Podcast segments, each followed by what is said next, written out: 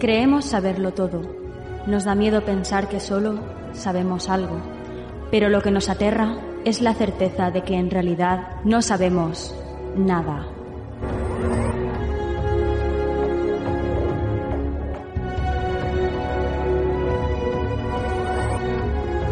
Sígueme por los canales que atraviesan la oscuridad. Remaremos sin descanso. Iluminaremos juntos los caminos de la noche, abriéndonos paso por el canal del misterio.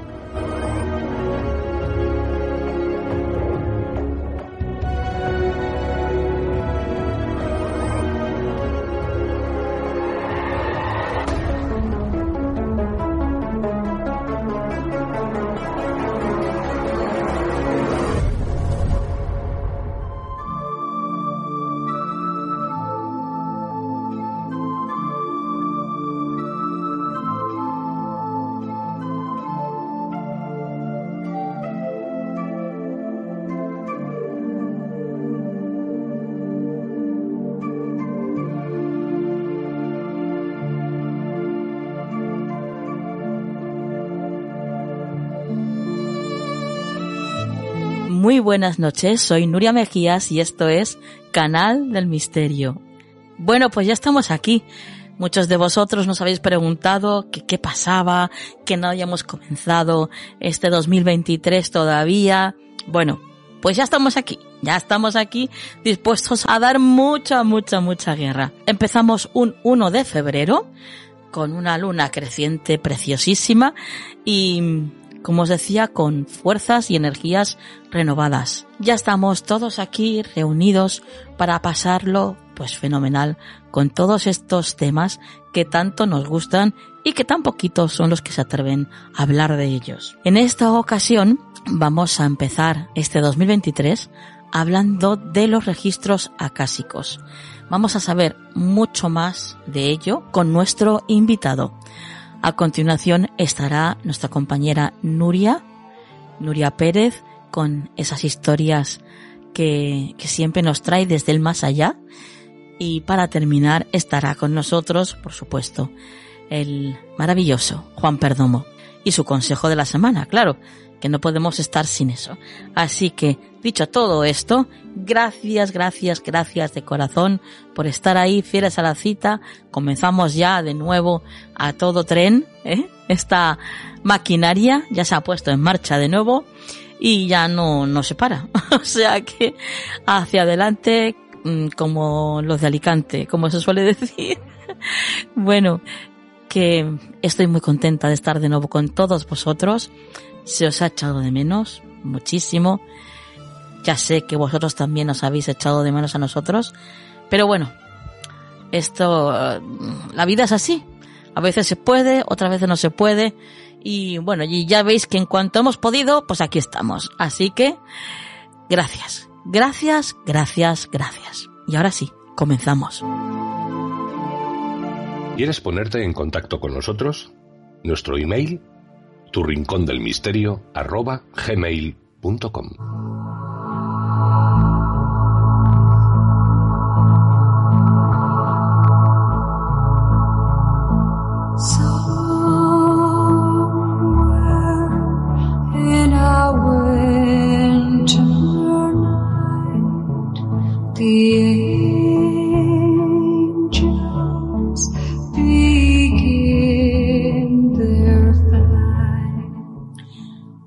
Comenzamos el programa de esta noche abriendo las páginas del libro titulado Los registros akáshicos, escrito por Ernesto Ortiz y editado por Obelisco. Ernesto es el fundador y director de Journey to the Heart, Viaje al Corazón, una organización dedicada al crecimiento de la conciencia y el bienestar de las personas. Él es un destacado artista, escritor, facilitador, maestro y terapeuta, y es reconocido por sus talleres innovadores, exploratorios y multidimensionales que va realizando además a través de todo el mundo, de todo el planeta. Y está aquí con nosotros, por supuesto, para hablarnos de este su último libro, Los registros acásicos. Buenas noches, Ernesto. Nuria, muchas, muchas gracias primero por uh, invitarme a tu, a tu uh, tu canal y por estar aquí con ustedes. Mucho, muchas, muchas gracias. Buenas noches. Es un placer el tenerte, el aquí y que, bueno, pues que de tu mano nos vayas llevando a través de las páginas de este libro que has escrito.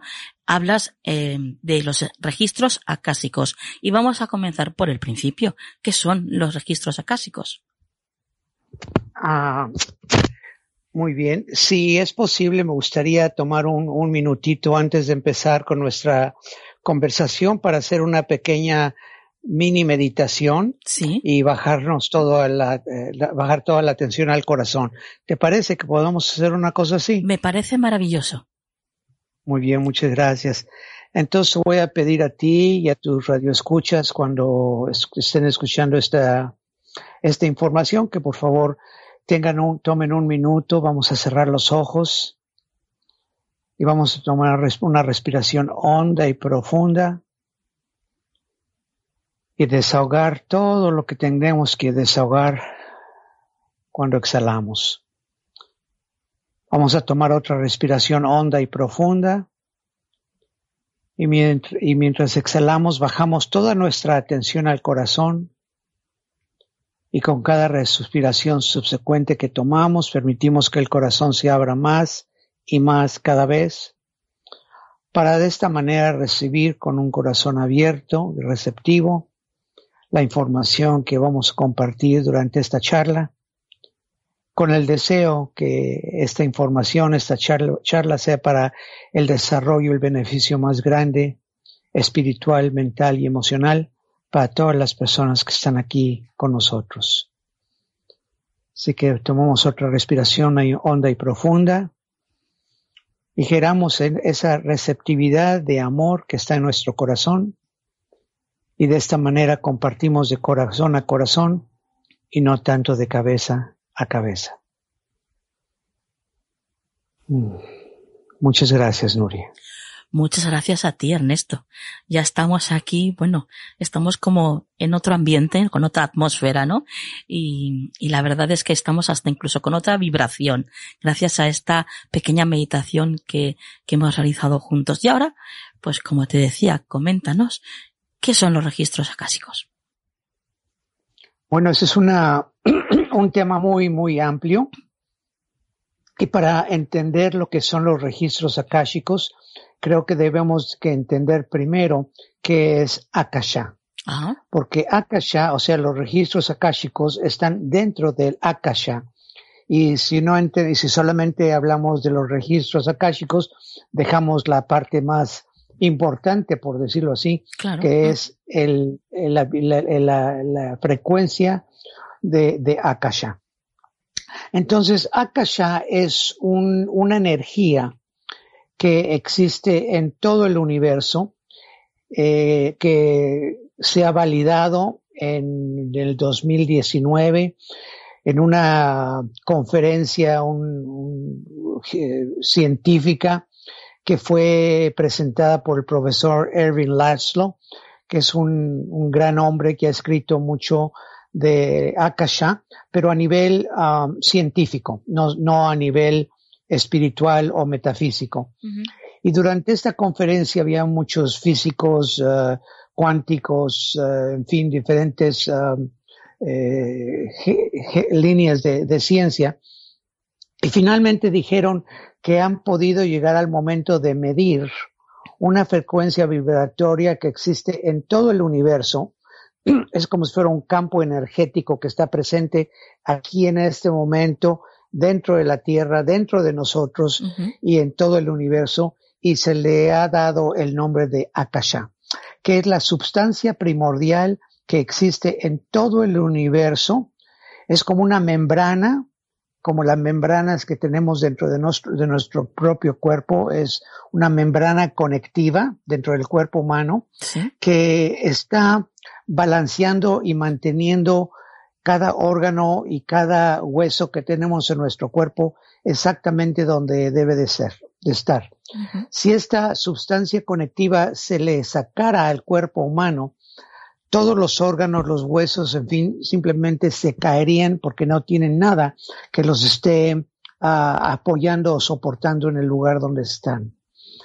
De la misma manera, el plano de Akasha o la energía de Akasha es una energía primordial que existe en todo el universo y está simplemente balanceando o sosteniendo todo lo que está pasando a nivel galáctico, a, nivel universal, en la manera en donde está, los planetas eh, moviéndose, las estrellas, las galaxias, todo eso están dentro del Akasha. Eh, o sea que imagínate que, que lo poco que sabemos, y ahora eh, descubrimos un poco más por la ciencia, lo poco que sabemos del universo, que todo lo que nos podemos imaginar del universo está eh, dentro de un campo energético que se llama Akasha.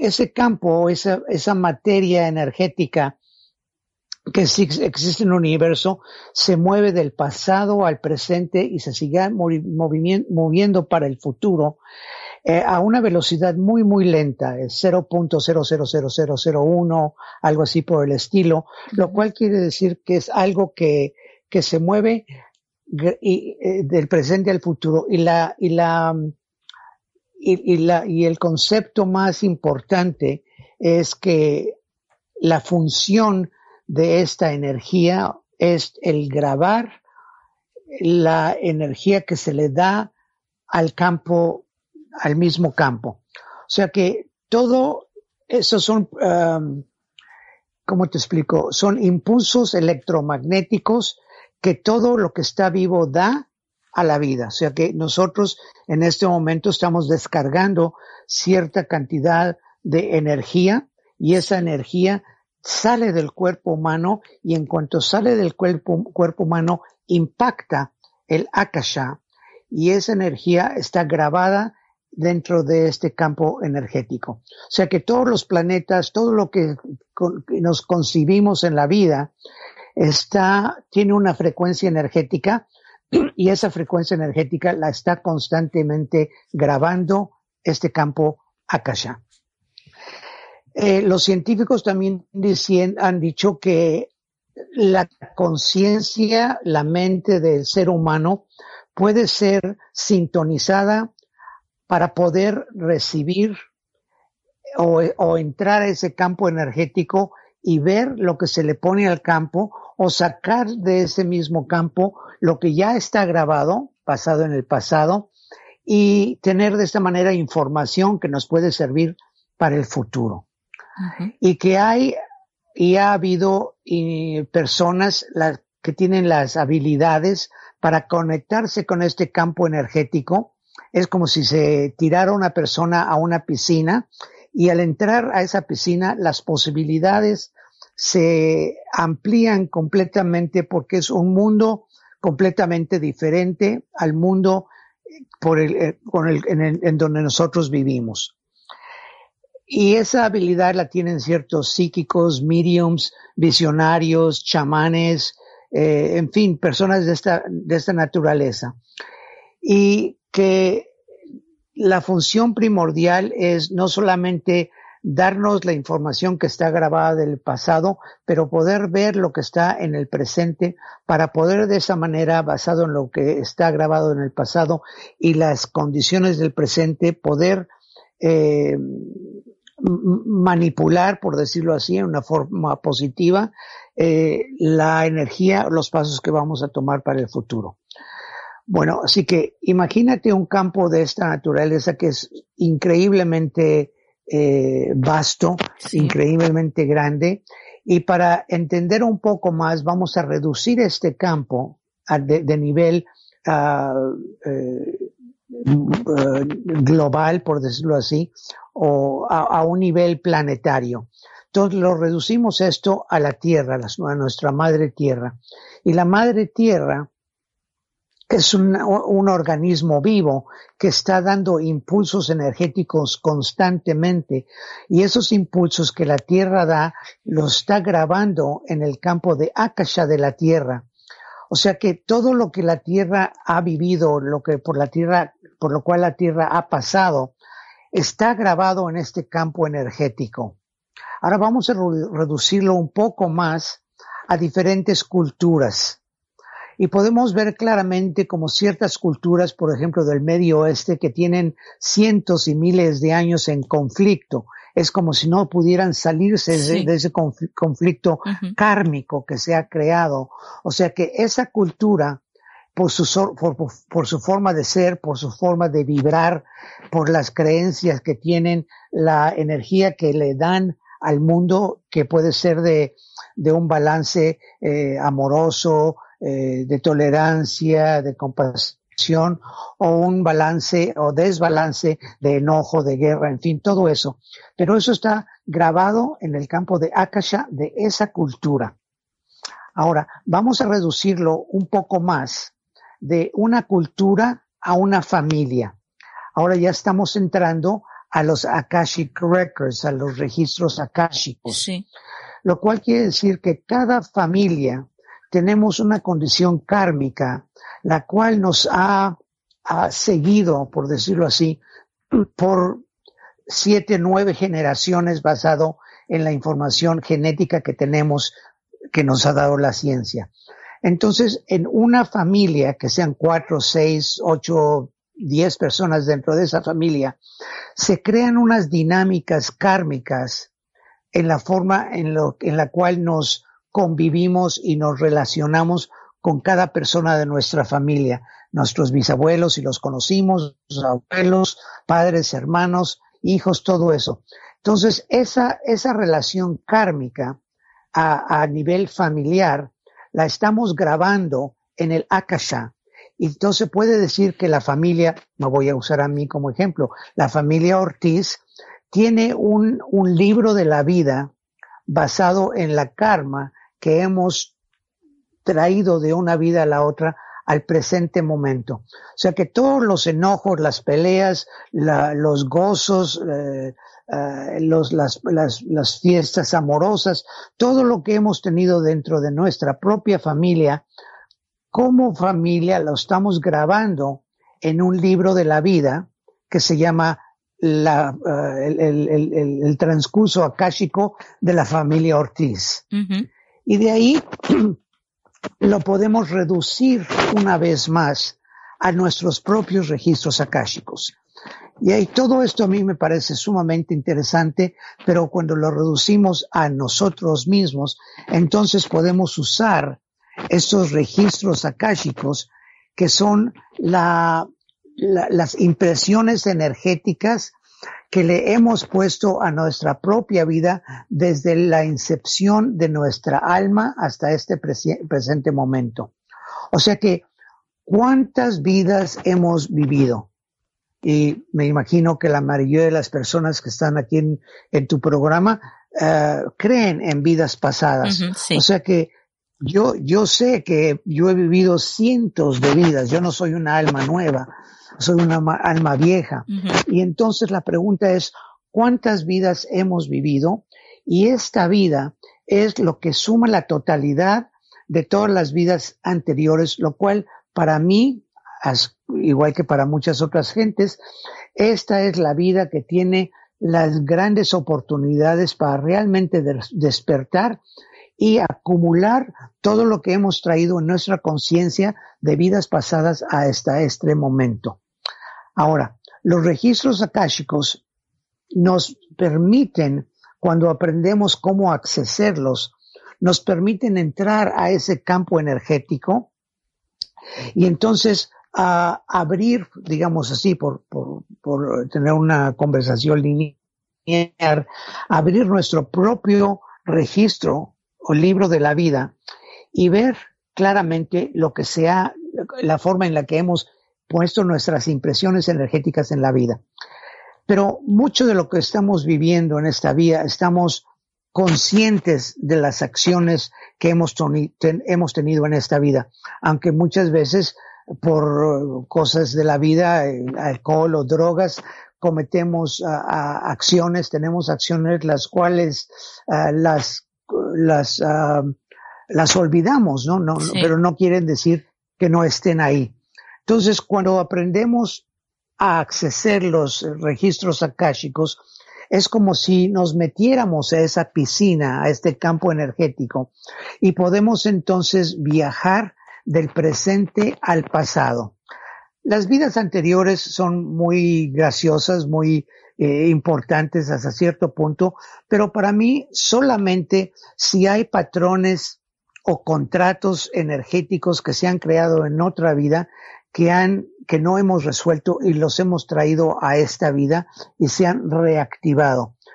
Veo para mí de otra manera lo que haya pasado en el pasado no no realmente no no le doy tanta importancia porque siento o sé que en cientos de vidas he sido de todo. He sido, he sido un príncipe, una reina, un rey, un vagabundo, un limosnero, una prostituta, una, de todo he sido, ¿no? Sí. Y eso es a lo que me refiero, que esta vida es la totalidad de lo que hemos creado en vidas pasadas. Pero más importante para mí es esta vida, porque es lo que vamos a acumular en nuestra conciencia basado en, nuestra, en nuestras acciones de esta vida, lo que nos va a dar la gran oportunidad de ir a nuestra siguiente vida limpio completamente del karma que hemos creado en esta vida con otras personas. Entonces, hablando de esta vida y de la importancia de esta vida, eh, imagínate que, que, que, que, tú, la persona que escucha, que yo, que hubiéramos sido una persona, un, un niño eh, con malicia en esta vida, que quizás cree que en la familia en la cual, en donde crecimos, no teníamos mucho dinero y cuando nos íbamos al colegio y llevábamos un, un sándwich así muy, muy pequeñito, que no estaba tan, tan, eh, tan, eh, bueno para comer, pero había otro niño que llegaba con un sándwich así fabuloso, ¿no? Con tomate y, lechuga y carne y todo eso. Y entonces, por celos y por malicia, le íbamos a pegar a este otro chico a quitarle su sándwich. En ese momento estamos creando karma, una karma negativa por la agresión que tenemos contra este otro, este otro niño.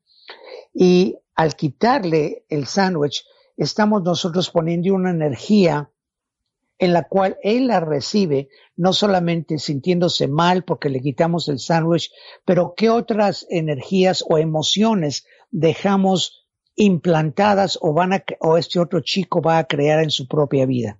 quizás él se sienta uh, menos que, que, otra persona, quizás eh, es una persona que es un poco uh, muy tímido, no tiene la fortaleza para, para eh, confrontarte. O sea, todo esto son energías que están basadas en el pasado y ahora ya son 15, 20, 30 años después estamos haciendo nuestro trabajo espiritual y, nos damos cuenta que esas acciones que hemos tenido en el pasado con otros nos vienen a, se van a despertar en este momento, porque son eh, semillas de karma que se están plantando en esta vida.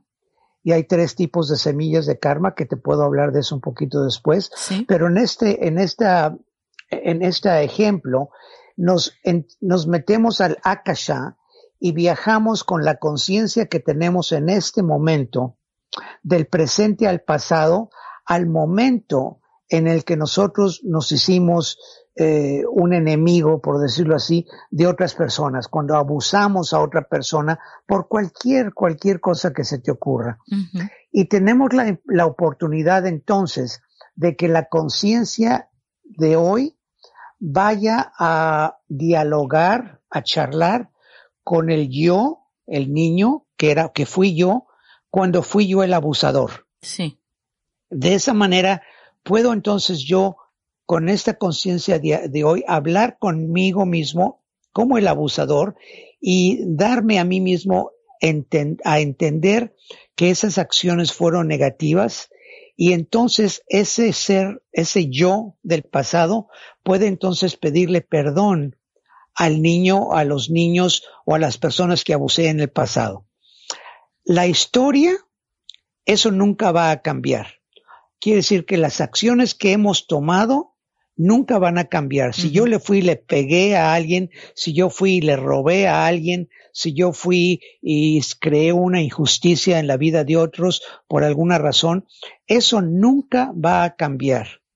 Pero lo que cambia es la, las emociones que se dejan plantadas en mí y en la otra persona durante el tiempo que se tomaron esas acciones. Claro. Así que el, para mí los registros akáshicos y este método es el, el, el mejor o la mejor técnica que yo he encontrado en mi vida para poder balancear el karma. Con lo cual al mismo tiempo eh, sirve para, para sanarse. Claro, claro, absolutamente. Todo esto es, es sanación. Cuando tú, eh, cuando tú acumulas, cuando nosotros acumulamos dentro de nuestra conciencia, y eso es donde se va todo, es en la conciencia donde se va todo, y nuestra realidad completa está basado en la relación que tenemos con nuestra propia conciencia, con la condición de nuestra mente. O sea que para sanarnos a nosotros mismos, mismos tenemos que perdonarnos a, mí, a nosotros mismos por cualquier acción negativa que hagamos, hagamos o hemos tomado en la vida y a la vez el perdonar a otros por lo que nosotros los hemos hecho o por lo que ellos no nos, nos han hecho nosotros.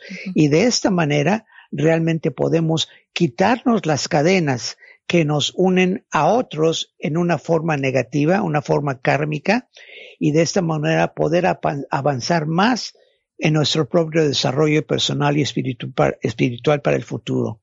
Porque si seguimos con este tipo de relación, yo cuando doy mis clases siempre pregunto, ¿cuántas personas en esta en esta clase, puede ser una clase de, de 25, 30, 50 personas. ¿Cuántas personas en este grupo tienen, uh, eh, tienen eh, condiciones de falta de perdón? y el 95%, el 98% de las personas eh, suben el brazo. O sea que la falta del perdón, falta de perdón a nosotros mismos y a otros, para mí es una de las cosas más importantes de la vida y eso nos da sanación. Bueno, eh, entendemos ya más o menos el concepto de, de la casa, eh, sabemos más o menos lo que son los registros acásicos, pero también nos hablas en este libro de los señores de la casa. ¿Qué son realmente?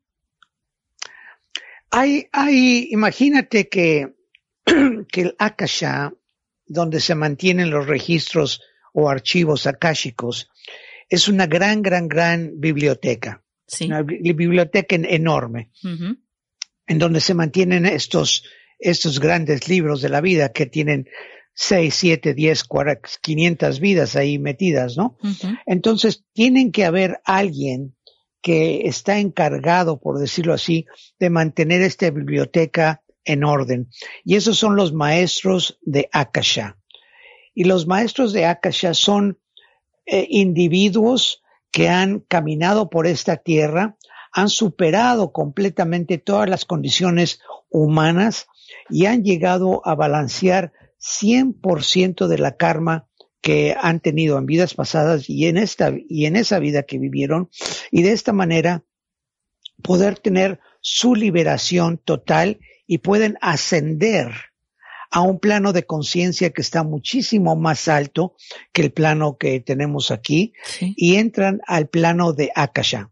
O que sea que todos los Budas, todo Jesucristo, los santos, todos aquellos de cualquier religión, no hay, este no es un club privado que solamente los católicos o los judíos pueden entrar, es un, club completamente abierto para todos aquellos que, que, que balanceen la totalidad de su karma y entonces puedan entrar a este campo energético de Akasha como maestros de Akasha como los señores de Akasha. Yo les digo a todos mis estudiantes que basado en la información que reciben durante la, clase y sobre todo el seguir trabajando con la información por el resto de nuestra vida, acceder, acceder los registros akáshicos eh, diario para simplemente revisar eh, nuestra vida si vamos en la en la dirección correcta o no, que nosotros también somos maestros,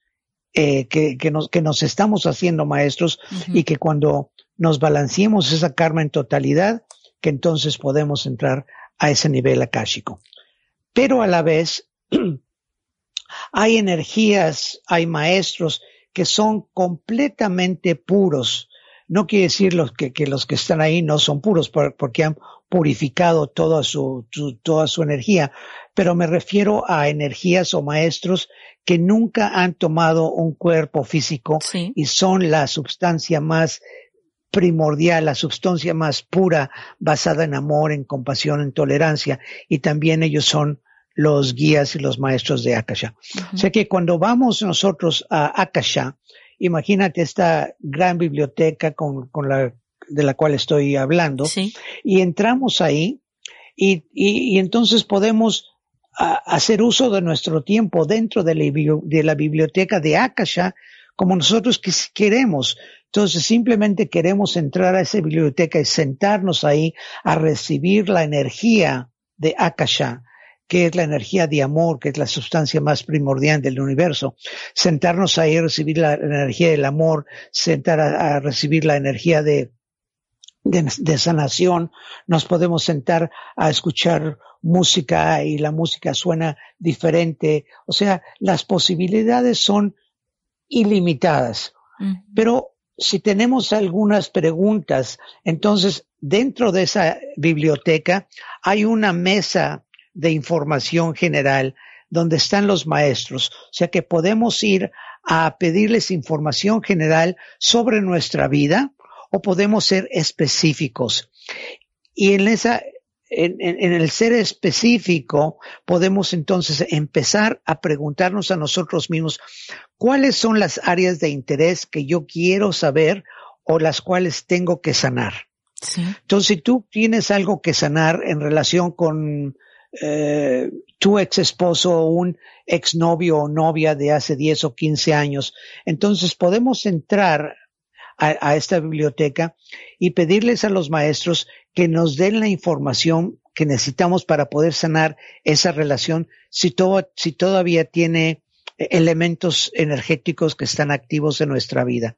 O si tenemos otros intereses en, en jardinería, en eh, extraterrestres, en espiritualidad, en ciertos estilos de sanación como Reiki, otros, si, o sea, cualquier cosa de astronomía, lo que a ti se te, se te ocurra, podemos hacer las preguntas y entonces esos maestros que están en la mesa de información van a traer o a sacar, por decirlo así, a los maestros que tienen la, la, la la experiencia en lo que nosotros estamos eh, preguntando y entonces esos maestros se convierten directamente entre, entre nuestros profesores íntimos, por decirlo así, hasta que tengamos el entendimiento completo de lo que nosotros estamos preguntando por y de esa manera ya se regresan a donde tienen que estar y nosotros podemos seguir nuestra propia evolución.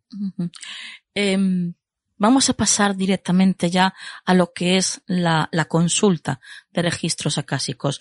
¿Todo el mundo puede ir a realizarse una consulta de registros o se puede realizar uno mismo una consulta de, registros acásicos? Mm. ok, en la forma en la cual yo enseño los registros akáshicos, hay cuatro niveles. El primer nivel es cuando la persona aprende, el estudiante aprende a acceder o a abrir sus propios registros akáshicos. Sí. O sea que este primer nivel, que son cuatro días de enseñanza, es completamente para, para ti. Es, el entendimiento total de cuál es tu relación contigo mismo, con la vida y cómo se puede acceder esos registros para, para para cambiar tu vida, para modificarla, para si hay algo que está trabajando muy bien en tu, en tu, en tu propia vida, para aumentarle el volumen, para tener otra dirección que los maestros nos dan basado en energía divina. O sea que eh, eh, entender los patrones que ejercitamos durante nuestra vida, los patrones de codependencia, de adicciones, de nuestra relación con nuestro, con, nuestro propio cuerpo, la relación que tenemos con el amor, con eh, el enojo, o sea, todo eso, ¿no? Y lo más importante es el preguntarse a sí mismo y preguntarle a los maestros de dónde procede, procede o de dónde viene este, esta energía específica. Para mí, una de, la, de las cosas eh, que, una de las emociones que existe en todo el mundo que la, que, es para mí muy, muy desagradable, muy fea, es el enojo. Y como el enojo, eh, empieza a, a, subir de volumen a la ira y de la ira la persona pierde la conciencia completamente y se cometen crímenes y todo esto. Pero el enojo es algo que es una epidemia, como si fuera más grave todavía que el COVID, ¿no? Porque no solamente te, te impacta esta vida, pero te, la, si no la, si no sabes cómo balancearlo, cómo sacar el enojo de tu vida, va a irse contigo a vidas pasadas. O sea que en los registros podemos preguntar de dónde procede la energía de, de, de, dónde viene la energía de enojo, cuál es el, el, el, momento de la incepción de esa energía en nuestra vida, que puede ser en nuestra vida o vida pasada. Y de esta manera poder tener el diálogo con los maestros que nos permitan ver con claridad cuáles son las consecuencias del enojo en nuestra vida. Y puede ser el enojo, puede ser la ira, pueden ser los celos, puede ser cualquier otra cosa, ¿no? Pero estamos usando el enojo como, como un ejemplo. Y entonces, el empezar a, ver con claridad por medio de lo que ellos nos, nos dan, cómo estamos impactando a la vida y a los que están a, a nuestro alrededor por usar esta energía en nuestra vida. Y preguntar, esta es una energía que es eh, que nos que nos ayuda en la vida, que es benéfica. Esta es una energía que va a dejar a otros con una sensación de paz de paz anterior dentro de ellos. O sea, ¿cuáles son las consecuencias de esta eh, de esta emoción que, que que doy a la vida todos los días o si no es todos los días, pues a gentes que viven enojados de día a noche, ¿no? Por, por meses y meses. O sea, cuáles son las consecuencias y entonces poder llegar con la guía que los maestros nos dan del presente al pasado, que puede ser en esta vida o una vida pasada, al momento de la incepción, al momento en el que plantamos esa semilla de enojo en la vida. ¿Cuáles son, cuáles fueron los, uh, las condiciones en aquel momento cuáles fueron las personas en aquel momento, las condiciones del mundo, de la vida, que me llevó a, a, expresar el enojo por primera vez en mis vidas presentes o pasadas. Con lo cual, cualquier persona entonces puede hacerse una consulta de registros acásicos, ¿no? Bueno, estamos hablando de que de tú hacer tu, tu propia consulta, el, la persona saber cómo acceder sus propios registros akáshicos. Vale. Una vez pasamos ese primer curso. Eh, o, sea que ese es el primer curso, que es la, la fundación, lo que le da la, la, fundación como para poder uh, eh, eh, crear un, un edificio de, de, 10, 15, 20, 30 pisos, ¿no? Lo que le da la, la, fundación al sistema. Y, y de repente eh, te, te, pido a ti disculpas y a tus uh, radioescuchas también, porque en español de repente se me, se me traban las palabras. No, no, tranqui tranquilo, se te entiende perfectamente, Ernesto. Pasamos al segundo curso. Ok, el segundo curso ya no es, ya no eres tú. Ya, ya, no es, ya no tienes que saber en este segundo uh, curso más de ti mismo. El segundo curso es cuando tú aprendes a cómo abrir o acceder los registros akáshicos de otras personas. O sea que este es el, el segundo curso es, de, es, es para hacerte consultante. Y de esta manera, el poder, con el permiso de la persona, porque eh, si tú no tienes el permiso de la persona, claro. de la que tú vas a abrir los cursos, eso yo lo considero una, una violación energética que tiene muchas ah, ramificaciones kármicas, ¿no? Pero con el, con el, uh, con el consentimiento de la otra persona, entonces podemos abrir los registros akáshicos de otra persona, tú como consultante, y de esta manera eres el intermediario basado en las preguntas de esa persona entre los maestros que son los que sacan el libro de la vida de esta persona y empiezan a dar información que nosotros la canalizamos y simplemente se lo damos se los damos a las personas que, a, las cuales estamos leyendo los registros. Después de esto pasaríamos al tercer curso. Al tercer nivel, sí. El tercer nivel es, el primer nivel eh, es la iniciación. El segundo nivel es el nivel de, de consultante. El tercer nivel es la integración. La integración es no solamente el integrar el material que se estudió en el primero y en el segundo nivel, pero para, pero profundizarnos mucho más porque tenemos la habilidad de abrir nuestros propios registros, abrirle registros a, otra persona y en el segundo nivel también aprendemos a, abrir los registros akáshicos de animales, podemos abrir los registros akáshicos de la naturaleza, eh, de, de, lugares sagrados eh, que existen en todo el mundo, templos sagrados que existen en todo el mundo. O sea que el segundo nivel te expande en una forma muy amplia la forma, la forma en la cual puedes utilizar tus registros akáshicos. O sea que no es solamente para abrirle los registros akáshicos de otra persona, que es sumamente importante porque tengo cientos, docenas de, de casos en los cuales la, la, no solamente yo, pero mis, estudiantes me, me, dicen que una consulta, consulta de una hora a una persona le puede cambiar la vida completamente. Y eso lo he visto yo eh, más de una vez. Entonces, eso es muy importante, pero a la vez nos amplía nuestra propia visión, este, este tercer curso, para poder entrar en nuestros registros, entrar en los registros de otra persona, trabajar con los registros abiertos y cerrados y hacer los ejercicios que nos están permitiendo entrar más dentro de nosotros mismos. Y una cosa que empezamos a hacer desde el, primer nivel es el, el aprender el arte de hacer preguntas. El arte de hacer preguntas es muy importante porque la mayoría de las personas no se comunican.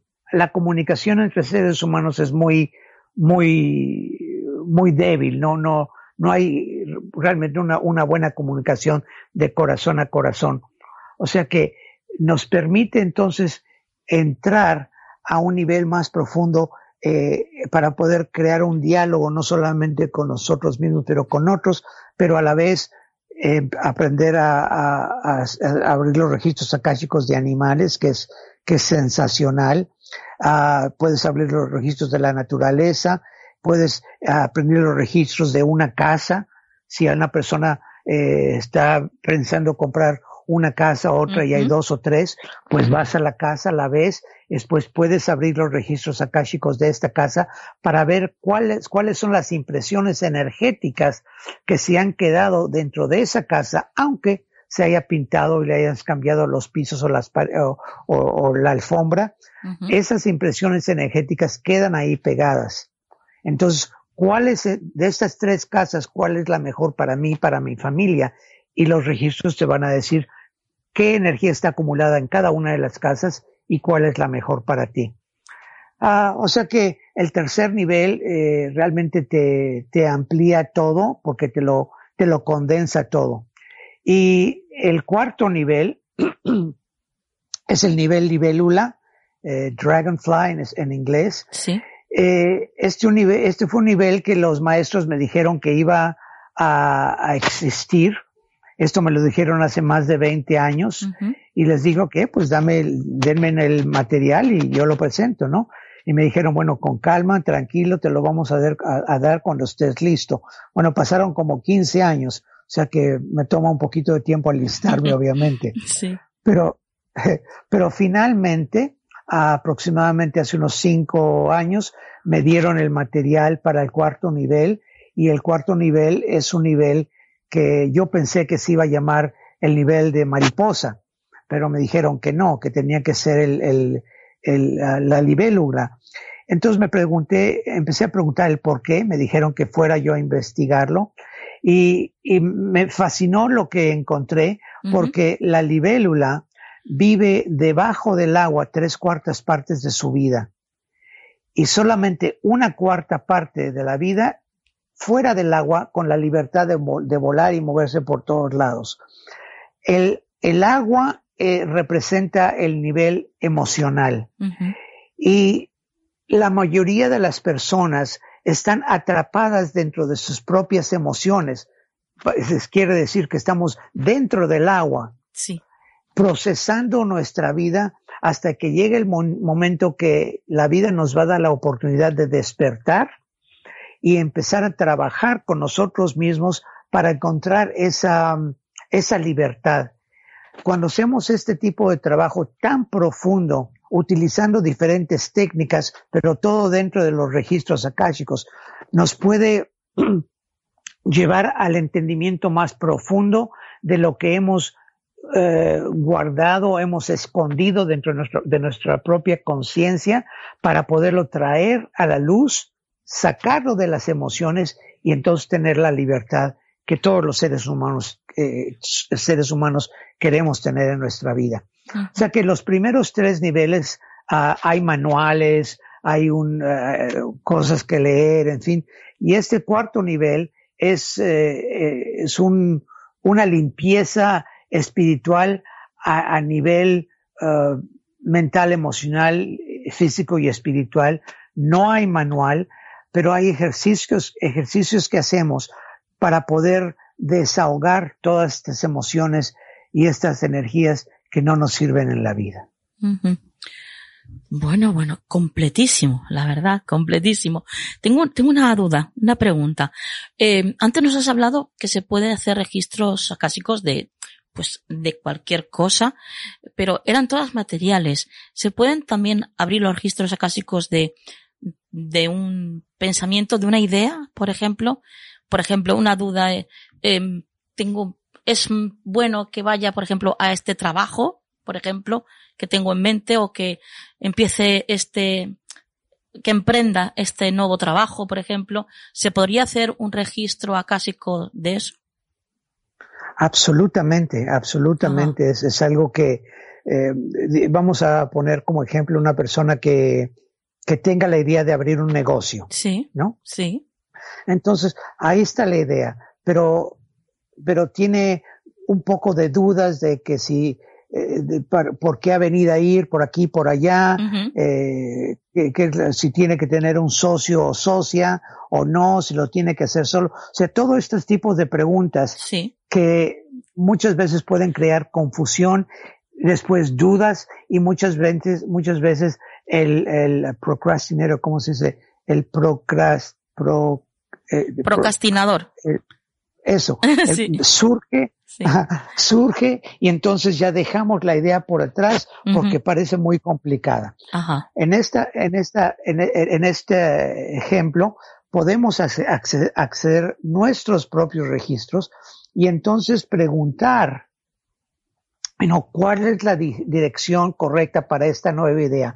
¿Cómo se puede tomar esta idea y hacerla que, que, que crezca para que sea eh, la mejor idea que podemos tener uh -huh. si es para nuestro propio beneficio y desarrollo personal más alto, si esto le va a servir a otras personas como una plataforma para que ellos encuentren algo de ellos mismos, o sea, de, de, depende de la idea, ¿no? Claro, sí, claro, pero te puede, te puedes tener claridad eh, absoluta basado en la información que te llegue de los registros. Uh -huh. Ahora, en la clase del primer nivel, yo digo, le digo a mis estudiantes que hay tres aspectos de los registros akáshicos que son sumamente importantes.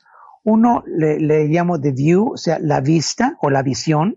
Sí. El segundo aspecto es meditación y el tercer aspecto es acción. El primero, cuando, accede, cuando, abrimos, cuando abrimos los registros akáshicos y empezamos un diálogo con los maestros, lo que ellos no, nos van a dar va a ser la vista, la visión.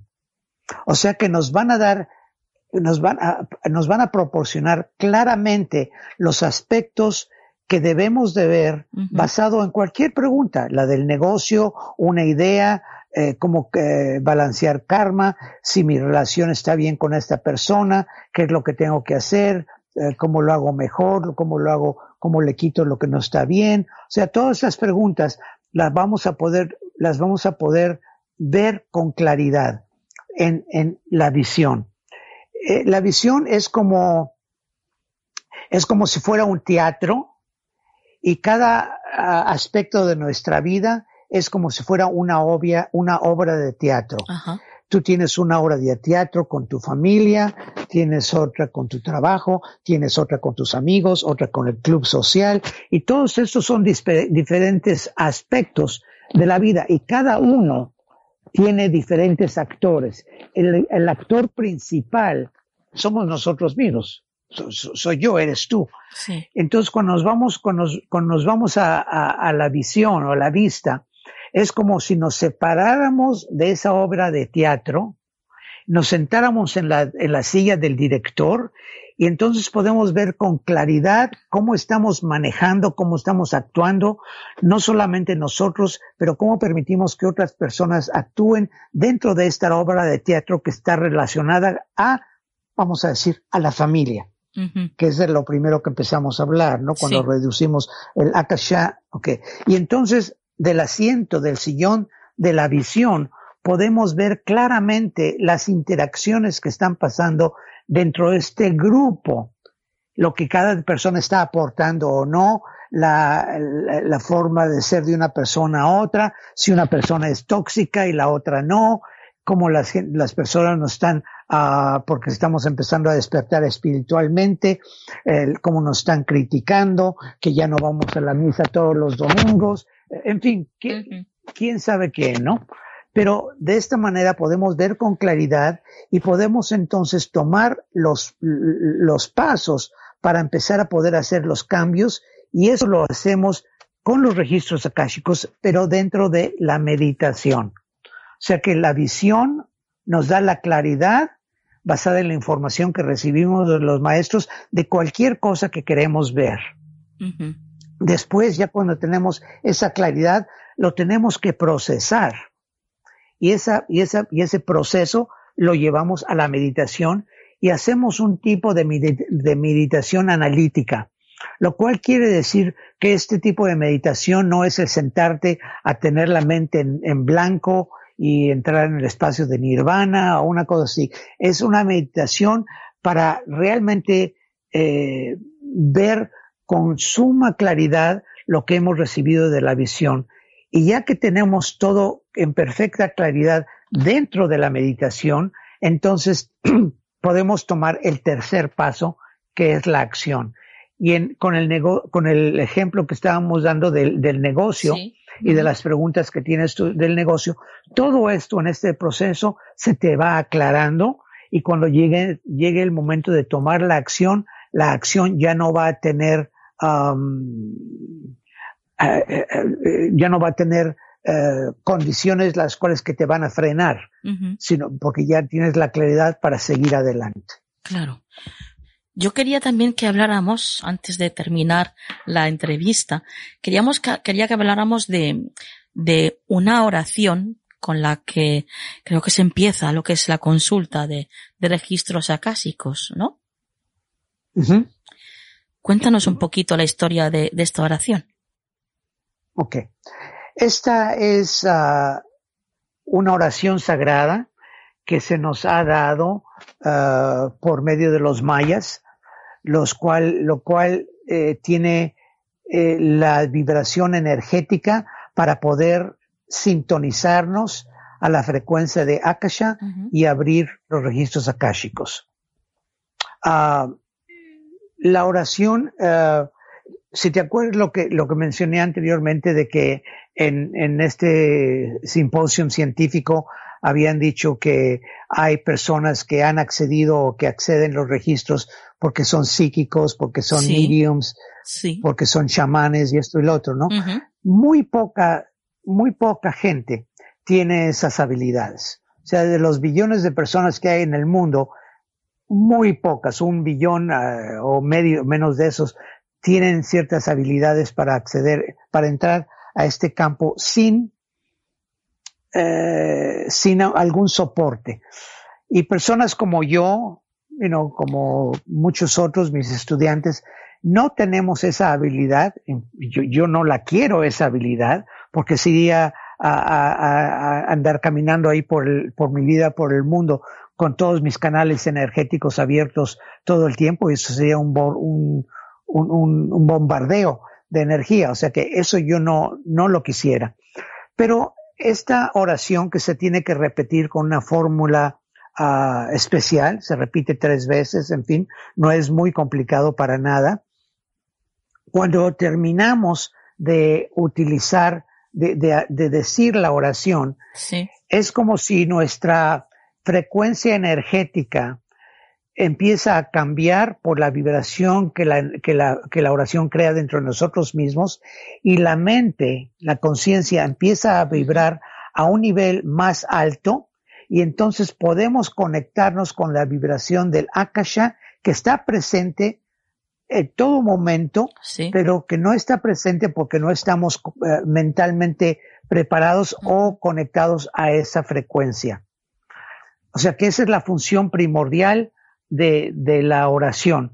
No, no, yo tengo más de 30 años de abrir mis registros akáshicos y yo todavía, todavía leo la, la oración sagrada para de esta manera no cometer errores y saber de esta manera que estoy creando una conexión entre mi corazón y la oración para que mi mente, mi cerebro, mi conciencia se abra para poder tener o recibir información sagrada de un plano muchísimo más alto.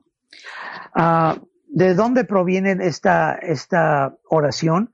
Es una historia larga, pero eh, te la voy a tratar de acordar, acortar.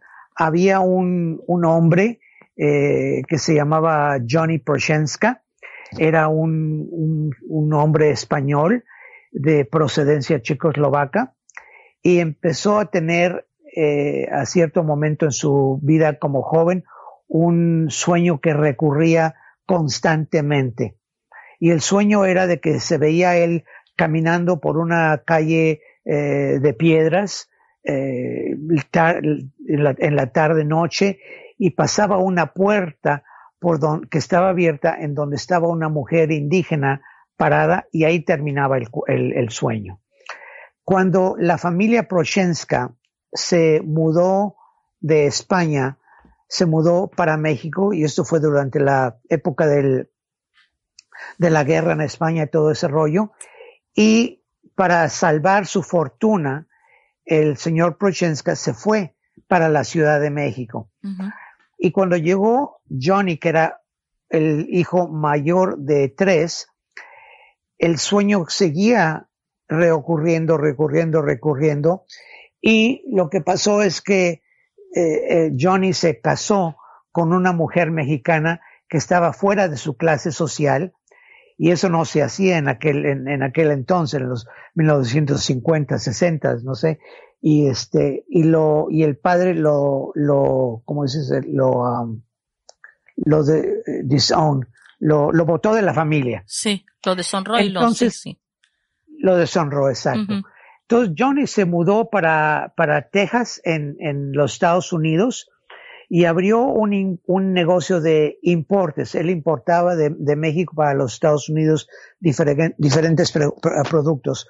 Una vez fue a la Ciudad de México, la junta que tenía se canceló y Johnny se vio caminando por las calles de, del centro de la Ciudad de México y entró ya era tarde en, la, en el día, entró una, a un callejón que estaba uh, hecho de piedras, en donde pasó una puerta y estaba una mujer parada ahí, y entonces se paró y se, y se dio cuenta de que estaba viviendo su propio, su propio sueño. Entonces regresó la señora, la mujer esta indígena estaba ya dentro del, del, de, de, la casita. Él entró y le dijo que, eh, le dijo del sueño y ella le dijo que es, que era de esta manera por la cual ella lo estaba llamando a él y que, y que tenía ya mucho tiempo esperándolo. Qué cosa, ¿no? Vaya. Y, y le dijo que él estaba recibiendo estos sueños porque había sido elegido para recibir una oración sagrada que si estaba de acuerdo recibirla, que le iba a cambiar completamente la vida, pero a la vez tenía muchísima responsabilidad. Y le preguntó si quería recibir esa oración. Johnny le dijo que sí. Entonces le dijo la, mujer indígena, ok, ven, vamos a caminar, tenemos que ir a las pirámides. Caminaron toda la noche, llegaron a las pirámides de Teotihuacán.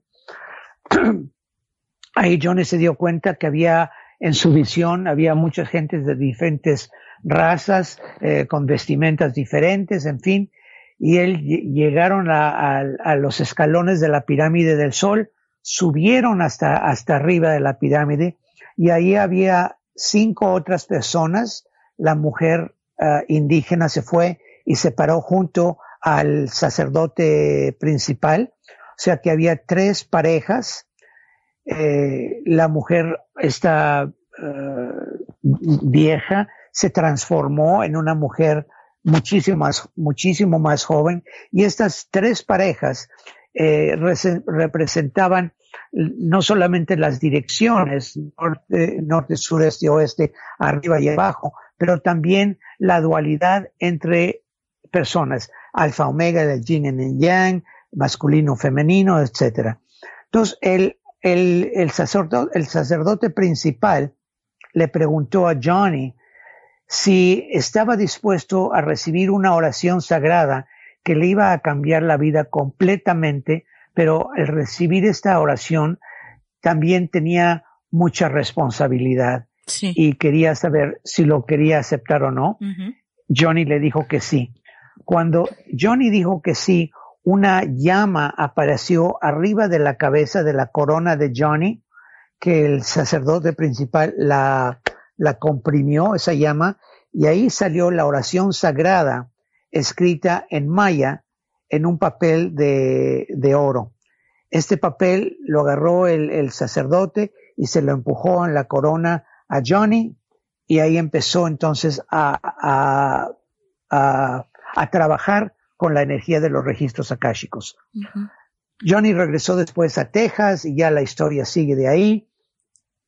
Y este, pero esa es la forma en la cual recibimos la oración sagrada, o sea que viene directamente de, de los mayas y, y, y, se le ha dado a Johnny. Llegó el momento después de que Johnny eh, eh, enseñó los registros akáshicos por un tiempo, le dijo a su a su alumna principal, ella se llamaba Mary Parker, que fue mi, mi maestra, uh -huh. que su tiempo aquí en la Tierra ya venía terminándose y llegó el día en el que simplemente Johnny se desapareció.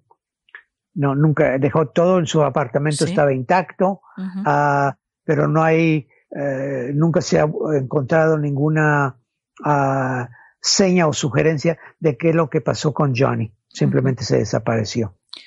Bueno, qué historia más maravillosa y más mágica.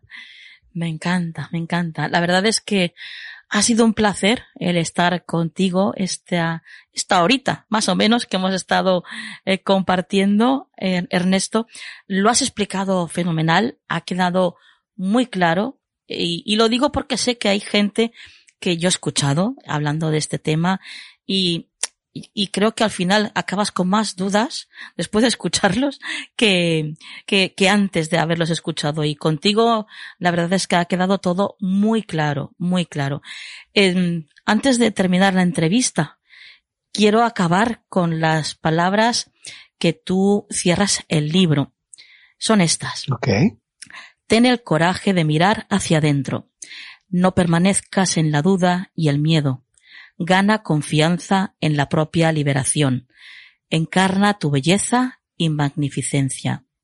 Sé feliz y comparte tu felicidad con el mundo. no tengas miedo de amar, porque al final eso es todo lo que importa. Qué maravilla, qué maravilla, mm. Ernesto. Eh, gracias, gracias por haber creado este libro, por haber estado con nosotros y sí que te pediría que por favor nos dieras algún tipo de vía de comunicación para aquel que quiera apuntarse a sus, a tus cursos o seguirte la pista, que sé que habrá un montón de gente que querrá hacerlo, eh, ¿dónde pueden encontrarte? Eh, primero que nada, Nuria, muchísimas gracias por la invitación. Te lo agradezco de todo corazón. Eh, eh me, me, da un gusto en, inmenso el, el, el, saber que este libro eh, ya, ya, ya salió. El libro lo escribí hace, hace cinco años más o menos en, en inglés, que en, en, español no soy tan bueno, pero se ha traducido a, a cinco lenguas y la última es mi lengua natal que es el español, y, me da muchísimo gusto de que este libro esté ya publicado y que va a llegar pronto a los Estados Unidos y a, Latinoamérica. si, si tienes cualquier otra pregunta o pregunta o tus radioescuchas, a mí con todo cariño podemos hacer otra entrevista si quieres. Por supuesto. Por supuesto. Esta ya es tu casa, Ernesto. Eh. Aquí tú puedes venir cuando quieras. Ah, muchísimas gracias. En cuanto me abras la puerta y me invites, ahí estoy. Y podemos hablar de lo que tú quieras. Claro que, sí. Quieras. Eh, aún así, ah, para todos aquellos que quieran seguirte la pista, ¿qué vía pueden? Pueden entrar a mi, pueden entrar a mi, a mi página de internet, que es journeytotheheart.com. Sí. Es en inglés, pero ahí pueden traducirlo al español hay un botón que clic, le, lo traduces al español. Ya pueden uh, uh, ingresar y ponerse en mi, en mi carta newsletter, como se dice, la carta de información que se manda más o menos cada un mes o algo así por el estilo. Sí. Y, y ahí tienen toda mi información, o sea, Journey to the Heart. Fenomenal. Perfecto. Pues eh, lo dejamos aquí. Gracias de nuevo, Ernesto, por todo lo que nos has enseñado hoy, por todo lo que has compartido y sobre todo por, como tú bien dices, por hablarnos de corazón a corazón. Un placer, Nuria. Muchísimas gracias. Buenas noches. Buenas noches.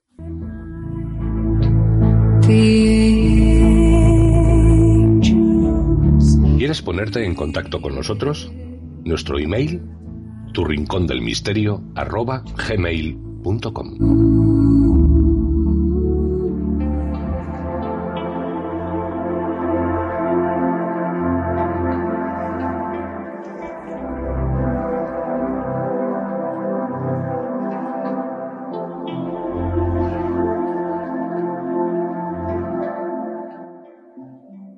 Bueno, y en este primer programa del 2023 no podría faltar, como en todos los programas, esa historia del más allá que siempre nos trae Nuria Pérez. Buenas noches, Nuria. Hola Nuria, buenas noches y buenas noches a todos y feliz 2023. Feliz año, feliz año. ¿Qué tal tus navidades? ¿Bien, compañera? Bien, bien, ya sabes, en familia, con amigos, y bueno, y con mucha luz. A mí es que me encanta la Navidad, la verdad, las cosas como son. Bueno, hay luz por todas partes, la verdad. De luz, sí, sí, sí, sí, me encanta. Fenomenal. Bueno, pues cuéntanos, cuéntanos, ¿cuál es la historia que nos traes esta noche? Pues mira, Nuria, hoy abrimos el año con una historia de esas que mucha gente va a sentirse reconocida, no porque le haya ocurrido, sino por la sensación de ella, ¿no? Mira, Hoy te traigo la historia de Sonia Mackett, que es una señora de 64 años, que hace unos meses contó en el Daily Mail eh, su historia con el más allá.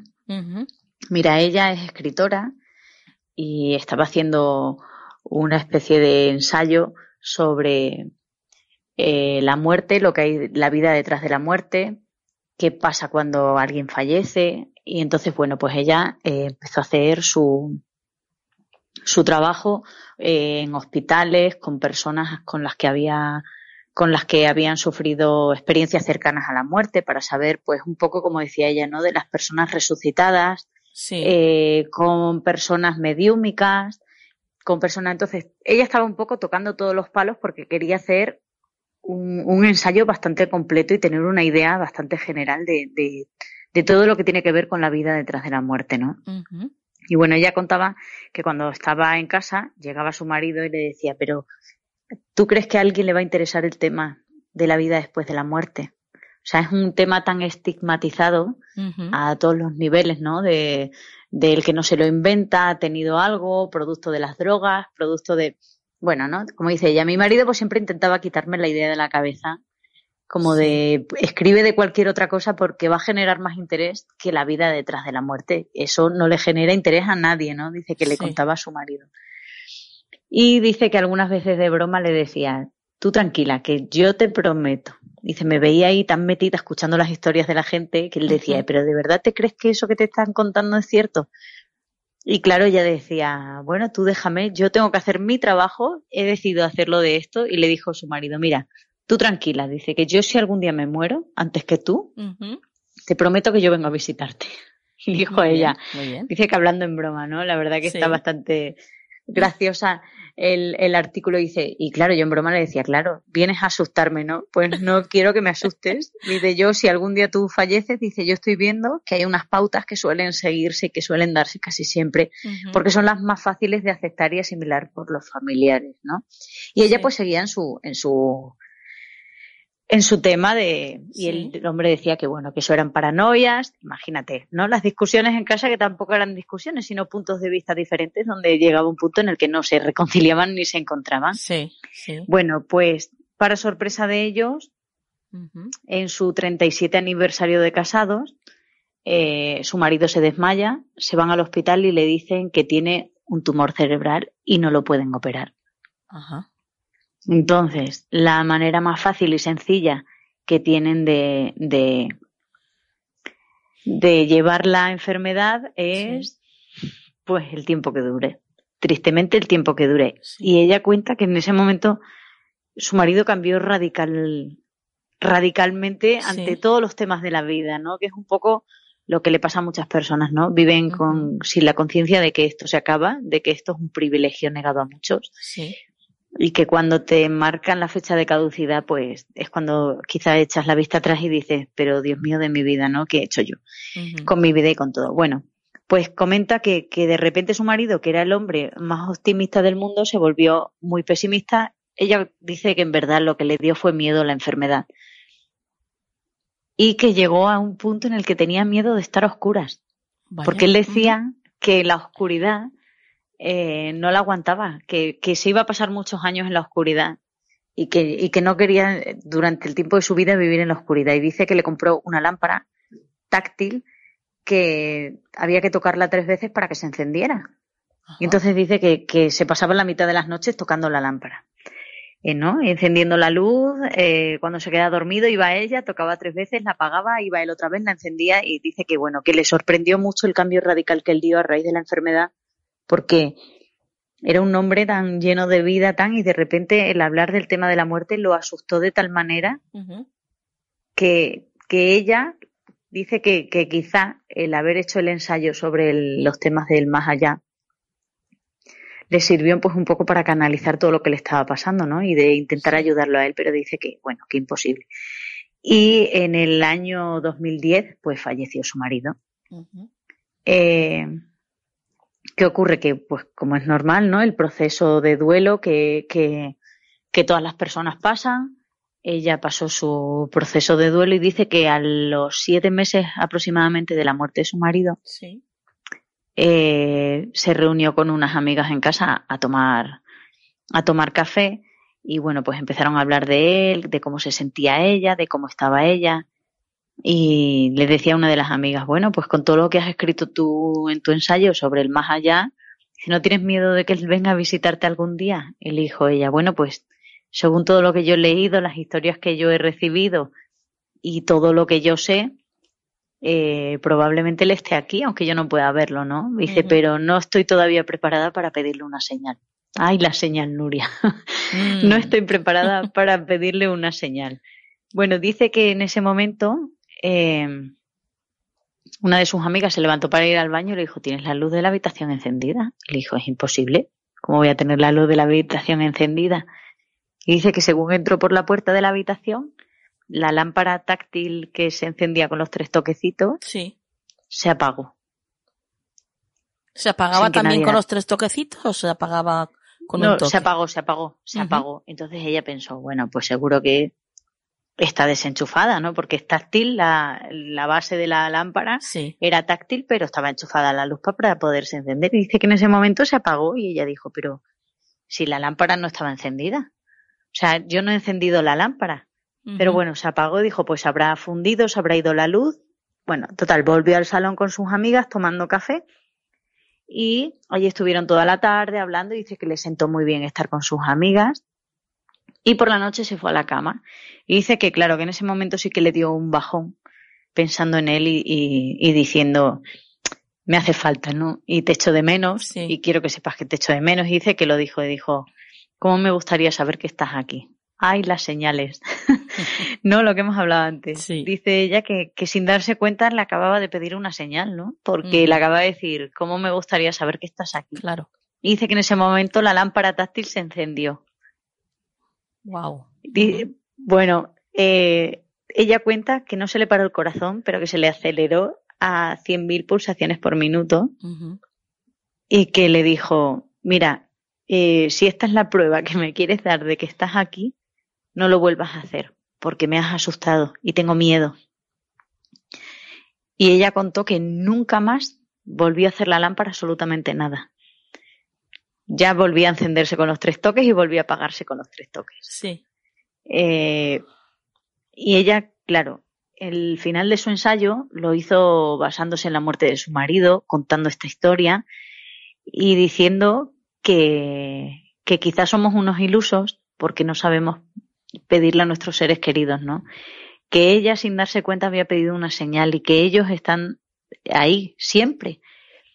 Y que ella ya sus señales las pide pues de la forma más cómoda, que es en sueños. Dice que claro que ha soñado muchas veces con su marido, pero que eso es algo que se reserva a ella para su vida privada. Pero que nunca olvidará el momento de la luz, ¿no? Y que en muchas de las historias que ella, ella había contado, pues eh, le habían contado algunas que a través de la electricidad eh, nuestros seres queridos también podían comunicarse con nosotros. Sí. Pero que ella, ella personalmente no lo recomendaba porque ella se asustó y que estaba convencida que no hubo ningún fallo en la lámpara, que había sido él Sí, sí. el que decidió activarla para decirle estoy aquí, no te preocupes, porque ya se lo había dicho él, aunque fuese de broma, ¿no?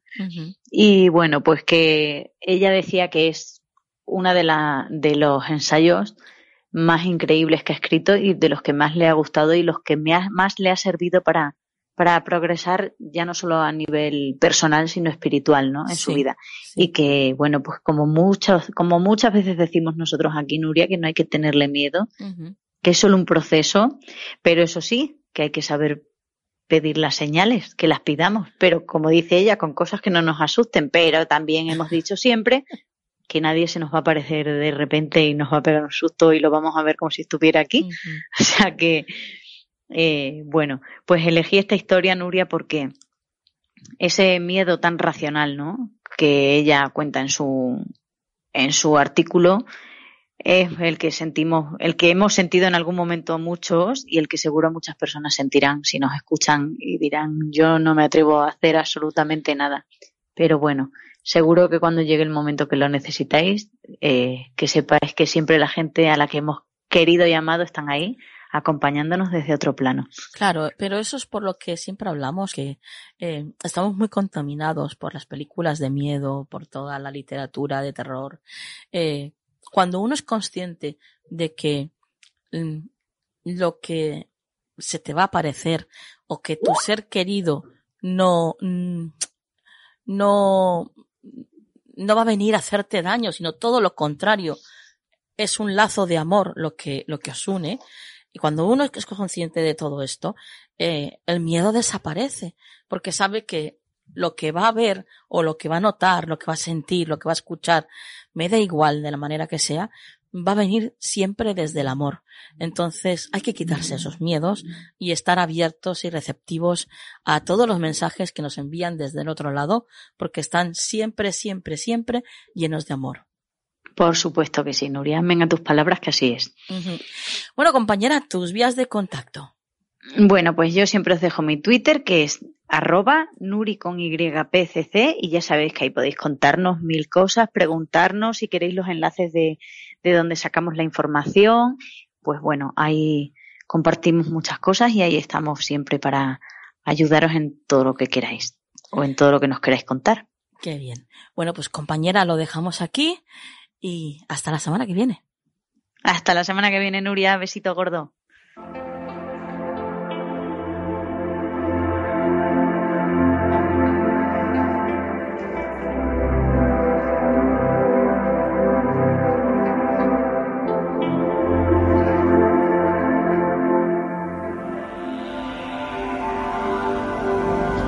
El consejo de la semana en Canal del Misterio.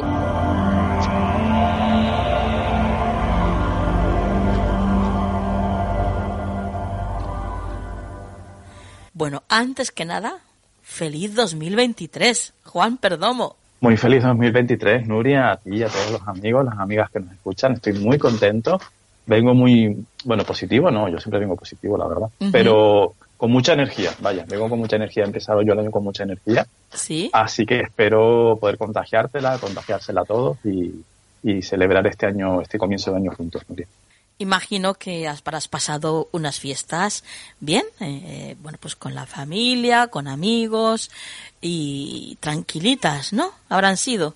Pues sí, Nuria, mis fiestas siempre son tranquilitas porque la verdad es que yo no soy especialmente de celebrar grandes cosas, pero sobre todo han sido muy, fíjate, externas e internas. He trabajado mucho con mi niño en estas navidades, Sí. le he permitido comerse un poquito de dulce y todo.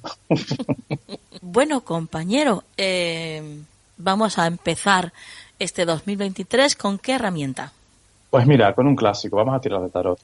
Muy bien, muy bien. Bueno, pues vamos a ver qué nos dice el maravilloso tarot de Juan Perdomo para esta semana que viene.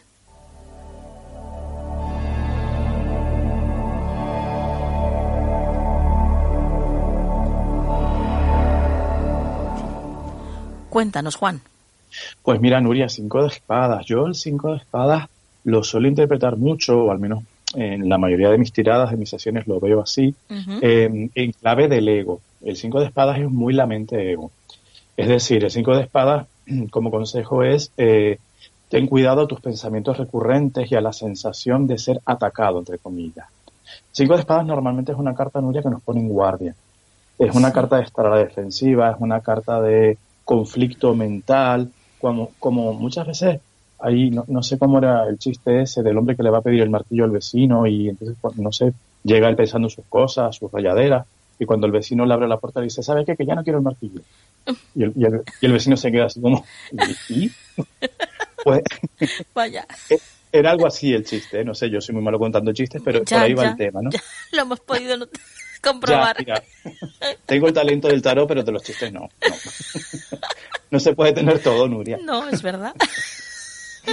Entonces, pero para que nos hagamos una idea, ¿no? Es sí. ese plano mental en el que nos pone eh, el cinco de espadas de que empezamos a darle vueltas a las cosas, nos tomamos cosas, nos ponemos a la defensiva, nos tomamos cosas a lo personal y a lo mejor muchas veces eh, eso se evita hablando simplemente. Es decir, uh -huh. a lo mejor tú me dices una palabra y, y yo la malinterpreto, pero como no te doy la oportunidad de hablarlo, yo en mi, en mi mente me hago un mundo. Esos cinco de espadas. Y nos, uh -huh. nos hace sentirnos ofendidos sin, sin, necesidad de ello. Entonces, el consejo sería, en esta semana, Nuria, vamos a hablar mucho todas las cosas, vamos a pensar mucho que vamos a no tomarnos nada a lo personal, uh -huh. vamos a pensar que quizás la persona no ha sabido expresarse o no ha sido eh, personal contra nosotros lo que ha ocurrido y vamos a relajar tensión. Porque cinco de espadas para mí representa mucho eso, Nuria. La mente ego que cree que tiene toda la razón y que se, se, hace la ofendida uh -huh. y, y, busca como, es como si nos retaran duelo, ¿no? Por así decirlo. -huh. Entonces esta semana el consejo sería mucha tranquilidad, dale un par de vueltas a la mente cuando te empieza ya a, a disparar, déjala que, que, ella suelte presión y darle un par de vueltecitas, porque posiblemente, posiblemente en esta semana, Nuria, tengamos la tendencia a ver eh, pues esos, esos fantasmas donde no los hay. Uh. Entonces, eh, muy, muy importante, sí. Sí, no, te, te quería eh, decir, Juan, también si nos los llevamos a, al terreno de la salud, podría uh -huh. estar hablándonos de que eh, es una semana para para mm, cuidar nuestras defensas? Sí, porque realmente el, cinco de espadas habla mucho de eso, de estar a la defensiva o de la defensa. en, el, en el tema de la salud sí, está genial, o sea, cuidar nuestras defensas físicas, fortalecernos físicamente, eh, tomar, si es el caso, no sé, vitaminas, algún, algún complemento. Subir vibración también, ¿no? Exacto, exacto, subir vibración, estar en la, en la, mejor, en la mayor vibración posible, en la más alta posible, justamente por eso también, porque estando fuertes de defensa física y mentales y espirituales, mm, no entramos tanto o, nos evitamos hasta cierto punto al menos, Nuria, el entrar en ese juego mental. Y también, pues eso, si tú sientes que a lo mejor estás más debilitado o que pues, lo vea el médico, también, claro que sí. También, claro, claro, claro. Y si no, pues bueno, a lo mejor jalea, ¿no? Jalea real, algo así, polen. Sí, algún, complemento natural Que, puedes preguntarlo a la misma farmacia, en la misma... Claro. En el herbolario, ¿no? Oye, mira, ¿qué me puedes recomendar para esto? Pero sí ponernos fuertes en ese sentido, porque cuanto más fuerte esté nuestro cuerpo, tanto el físico como el espiritual, menos vamos a caer en ese juego del ego del que te hablo, ¿no? justamente eso. Eh, ponernos, eh, defendernos, pero no estar a la defensiva, que es muy difícil. Sí, sí, sí, sí, sí. Totalmente de acuerdo. Bueno, pues eh, la verdad es que, bueno, es una, es una buena manera de empezar, ya no mm. solamente para la semana que viene, sino como consejo para todo el año, ¿no? La pues verdad es que es, es un buen, buen consejo pues sí, sí, la verdad que yo me lo llevo conmigo. y es un buen consejo justamente porque yo creo que el ser humano tiene tendencia a eso, Miriam. La mente es un poquito puñetera, ¿eh? Sí. La verdad, o sea, tiene cosas muy buenas, pero también cuando está atravesada es puñeterita. Entonces es un buen consejo, yo siento, porque es nuestro lado humano y está bien tenerlo en cuenta. Claro. Bueno, pues Juan, lo dejamos aquí. Eh, que este 2023 te traiga pues todo lo bueno que te mereces, que, que, es muchísimo, como siempre digo, pero mm, todavía mm, es mucho más. O sea, es que te lo triplico y te lo cuadriplico. Porque, bueno, pues yo te lo devuelvo en el infinito. Ya está. Eres un alma preciosa, querido amigo. Tus vías de contacto. Claro que sí, mi correo electrónico que es farotarot.gmail.com, eh, teléfono más 34 691 402 03 y Juan Perdomo en redes sociales, YouTube, Skype, estoy por todos lados. Bueno, en Facebook. Pues como tiene que ser, como tiene que ser, claro que sí. Bueno, pues compañero, hasta la próxima semana. Hasta la próxima semana, Nuria, muchas gracias.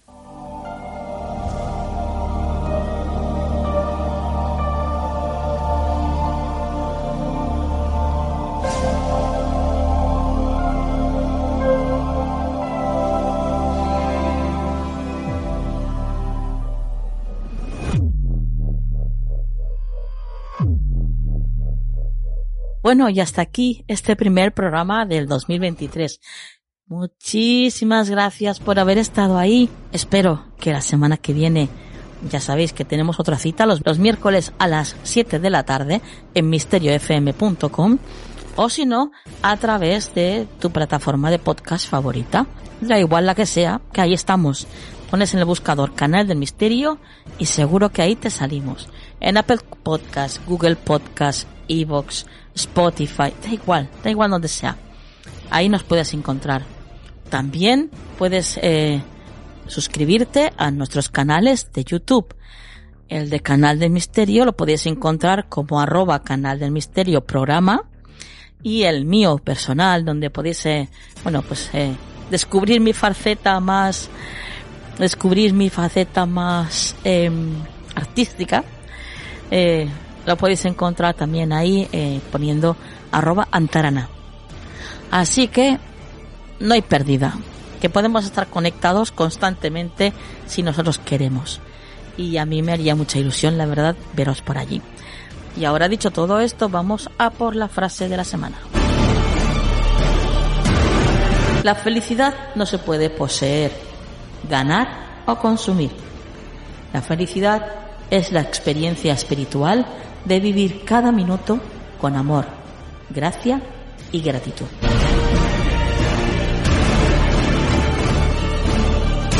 Que la luz esté siempre en vuestras vidas. Hasta la semana que viene.